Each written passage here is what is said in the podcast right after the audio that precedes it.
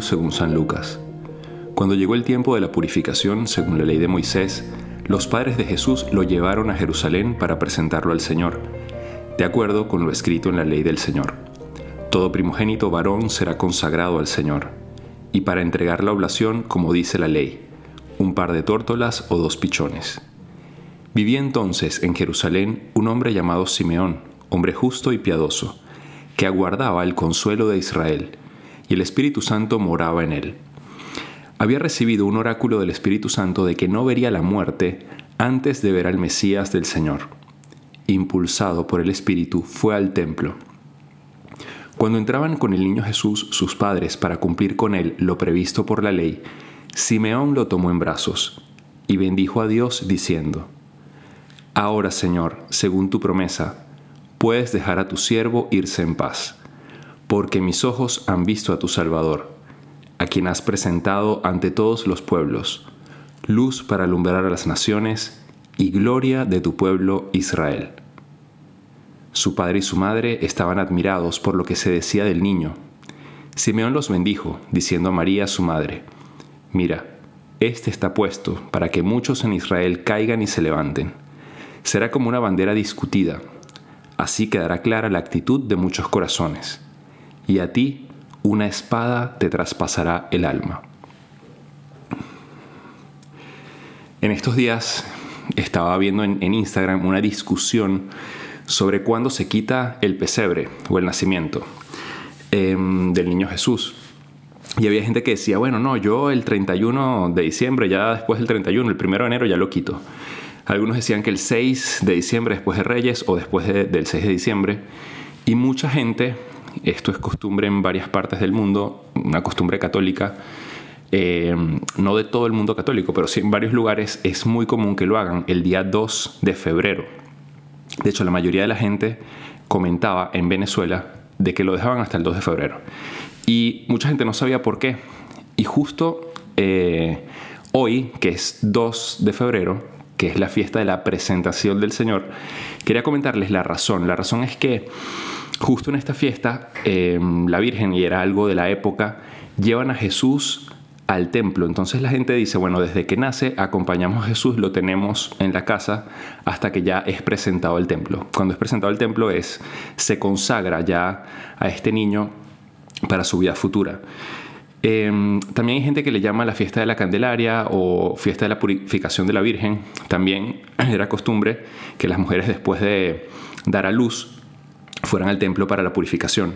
Entonces, eh, digamos que se junta la presentación de Jesús con la purificación de la Virgen y se llama Candelaria por lo siguiente.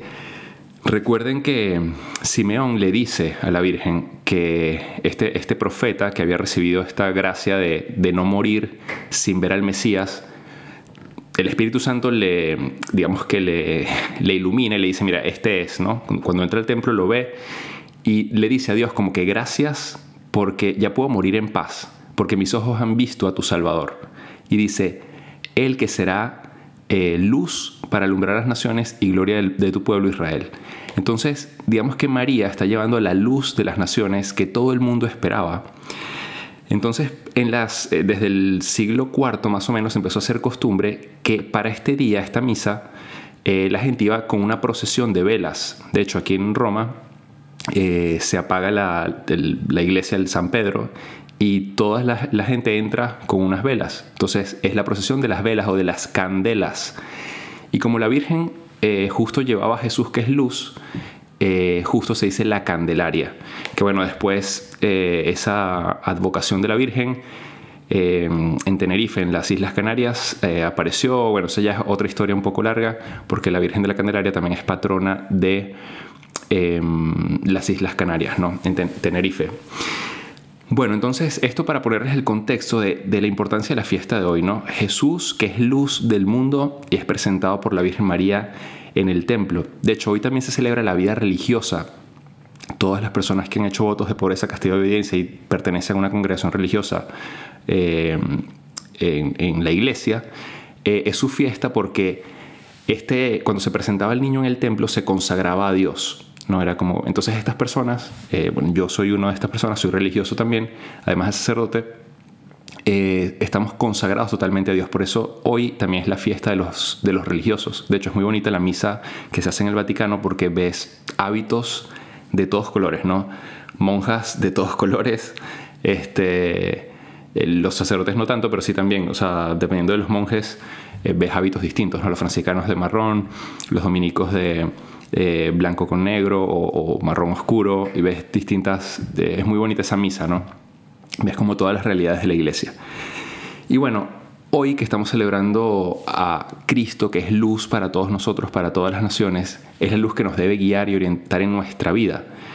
Eh, les quería recordar esa luz que recibimos también nosotros en el bautismo. Digamos que nuestra presentación se puede equiparar, eh, o la presentación de aquella época se puede equiparar a nuestro bautismo. Acuérdense que ese día nuestros papás y padrinos recibieron una luz, una vela. Justo esa vela representa la fe, que en ese día, por habernos quitado el pecado original, el Espíritu Santo y bueno, la Santísima Trinidad entra en nosotros, nos hacemos hijos de Dios y empezamos a llevar esa luz dentro de nosotros. Eh, entonces ese símbolo de la luz eh, que recibieron nuestros padres y padrinos, a ellos les, les dijeron ¿no? que bueno, ustedes son encargados, padres y padrinos, de custodiar esta luz, de buscar que esta, este niño esta niña en el tiempo no se aleje de Dios, sino que mantenga esa luz encendida. Y hoy es una buena pregunta para hacernos a todos, ¿no? Los que son padrinos o papás, estoy siendo ejemplo para mi hijo, para mi ahijado, lo estoy acompañando en su camino espiritual, estoy rezando por él para que esa luz no se apague. Si veo que se está alejando, eh, al menos con mi ejemplo o con algún tipo de cercanía, he buscado que esa luz no se apague. Sería bueno preguntarnos, eh, yo también soy padrino, cómo estamos viviendo esto. Y luego también, si no, y, también es importante aunque lo seamos, padrinos o padres, eh, ¿cómo está esa luz de mi fe que yo recibí en el bautismo? En ese momento, digamos que simbólicamente la recibieron mis padres y padrinos, pero luego yo la reafirmé en la confirmación. ¿Cómo está esa luz que yo recibí en el bautismo y que confirmé o reafirmé el día de mi confirmación? Esa luz de la fe. La alimento, le pido a Dios que, que la aumente en mi corazón o he dejado que se apague. Hay una historia por ahí de alguien que usaba eh, velas, alguna vez se, le fue la luz, esto es muy común en mi país, en Venezuela, este, y bueno, eh, después ya eh, eso pasó, y con el tiempo, como nunca se iba la luz y todo estaba bien, y bueno, en un día soleado, como que dijo, bueno, ya, ya llevo tiempo con estas velas aquí, mejor las voy a tirar. Este, y bueno, la, la, una linterna que tenía también, como que bueno, estas, las baterías ya se están dañando, se las voy a quitar, las voy a tirar por ahí. Entonces estaba como indeciso si, si tirarlo o no. Al final tiró las velas, eh, pero bueno, dejó una como que por si acaso. Bueno, pasó el tiempo y en un momento de oscuridad dijo, menos mal que no había tirado esta, esta vela, que no la había, eh, que, la, que había guardado al menos una, porque me ha servido. Y esto, esta anécdota la cuento porque a veces en nuestra vida nos puede pasar así un poco con, con la fe. Eh, quizás al inicio, obviamente cuando nos bautizamos era todo, o sea, estamos llenos del Espíritu Santo, todo el mundo feliz, pero luego con el tiempo, cuando empezamos a crecer, se van encendiendo otras velas, otras velas de otros intereses, de otros valores, cosas que empiezan a ser más importantes en nuestra vida que la fe, y la fe se eclipsa, se eclipsa, se olvida, se mete en un cajón, como que, ah, no necesito esto, qué fastidio, ¿para qué Dios? ¿Para, para qué rezar? ¿Para qué? Todo este tipo de cosas que ridículas, no las necesito. Pero luego de repente llega el momento de oscuridad fuerte en nuestras vidas. Eh, crisis y esas luces pasajeras, eh, eh, esas nuevas luces que encendí, ya no alumbran. o no son lo suficientemente fuertes para alumbrar en ese momento de crisis y oscuridad. Y en ese momento es cuando muchos redescubren la fe gracias a que quizás no la pagaron o que bueno, quedó alguna vela por ahí y gracias a esa pequeña vela recibida, simbólicamente en el bautismo y alimentada por los papás, bueno, puedes superar cierta dificultad. Entonces lo que les quiero decir con esto es, luchen por mantener encendida esa luz que recibieron en el bautismo, eh, aumenten la luz, enciendan más velas si es posible, fórmense, qué bueno que están escuchando un podcast diariamente y están haciendo oración, esto es muy importante. Y eh, recuerden que esa luz debe brillar para llegar algún día hasta la vida eterna, ¿no? Que esa luz no se apague hasta que nos encontremos cara a cara con Dios en ese, en ese reino donde la felicidad será total. Pues que tengan un feliz día y que Dios les bendiga. Le hablo el Padre Jesús Rodríguez y nos pueden seguir en nuestras cuentas. Mi cuenta personal que haría... Eh, mi cuenta que son el Padre Jesús LC y la cuenta del podcast que haría Jesús. Un fuerte abrazo y que Dios les bendiga.